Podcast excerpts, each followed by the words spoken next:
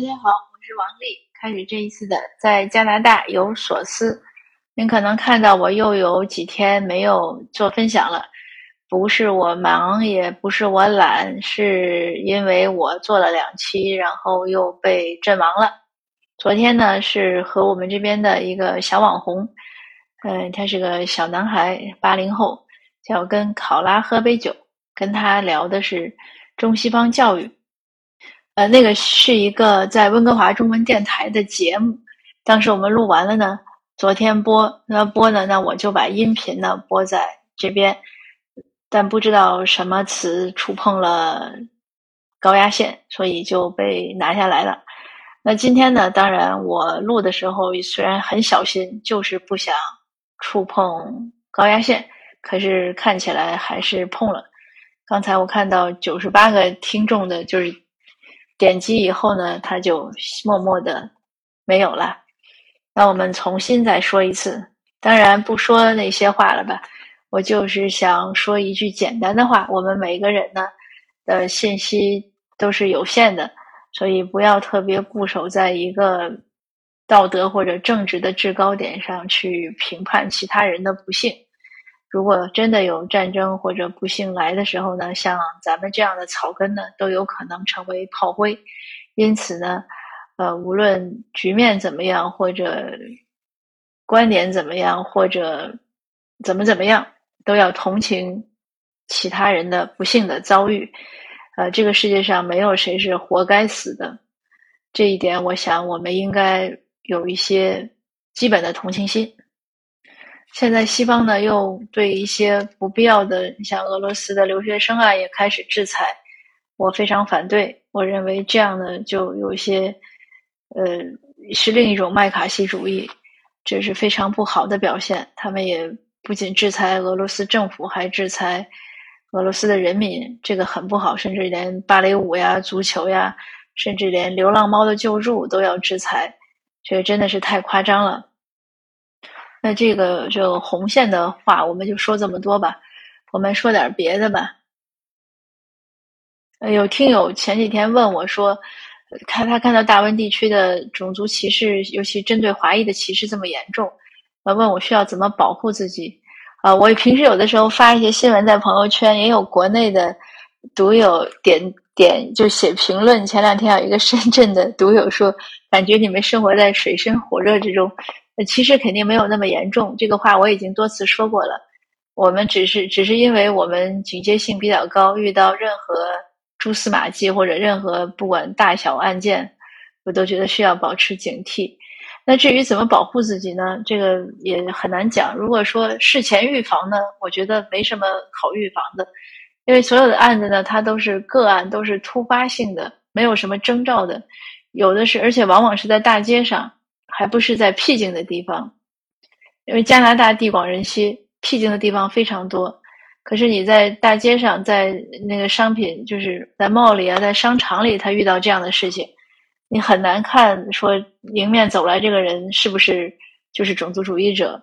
所以事先预防呢，在我看来倒是不需要这么紧张。但是呢，事后一定要报案，呃，而呃一最好是。要及时的跟警察局报案，然后呢，我们还有一个我们现在设立的这个反歧视网，就是一杠二杠三 dot 一点儿 site s i t e，这个是我们去年十一月份开始设立的反歧视网。大家如果遭遇到什么种族歧视呢，又可以在网上无论英文或者中文写都可以写投诉，因为我们要搜集这些案例，当然不是。对于个人信息没有关联，就是案例本身，我们要反映给政府啊，反映给司法系统啊，反映给一些研究机构，要提醒他们的注意。同时呢，也要跟媒体经常有一个联系，就是让社会注意到哦，还有这样的事情。呃，这样呢，有些问题呢才比较容易解决。我们有些同胞呢，有些华人呢，他是正相反，他是事前呢很很着急。呃，或者看到别人的事儿呢，他义愤填膺；可是真到轮到自己呢，自己发生了之后呢，他反而忍了。所以这个呢，其实不太好。我不太主张这样的事情要去容，就是忍要看怎么忍，不是说我们遇到了就气得活不下去了，那不是那样。但是呢，一定要去报案，要去说出来，要要是要登记一下，让大家知道有这样的事情发生。否则呢，因为政府很多时候立法呀、制定一些政策呀，他要看数据，这个就是政府很多年的一个困苦恼和困扰。我听过不止一个官员或者官方的说法，说都说，呃，针对亚裔的歧视严重，可是警局的登记呢，并没有那么多。因为我们很多亚裔，尤其是华裔呢，可能出了事儿呢，就不太想声张。呃，这里面当然原因比较复杂，有语言的障碍，有的是嫌麻烦，认为警察局来回，警察来回要问呀，要录口供啊，麻烦。